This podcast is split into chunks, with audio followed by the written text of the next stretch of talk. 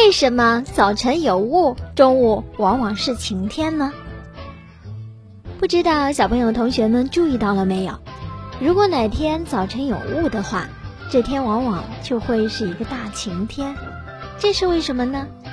大家呀都知道，夜晚和早晨呢是一天当中气温最低的时候。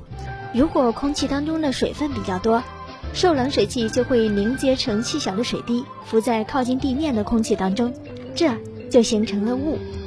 这种雾一般生成于高气压条件下，附近往往是没有积雨云的，阳光可以直接照在雾气上面。等到雾开日线，就会出现了一个大晴天，这呀就是雾后晴天的原因了。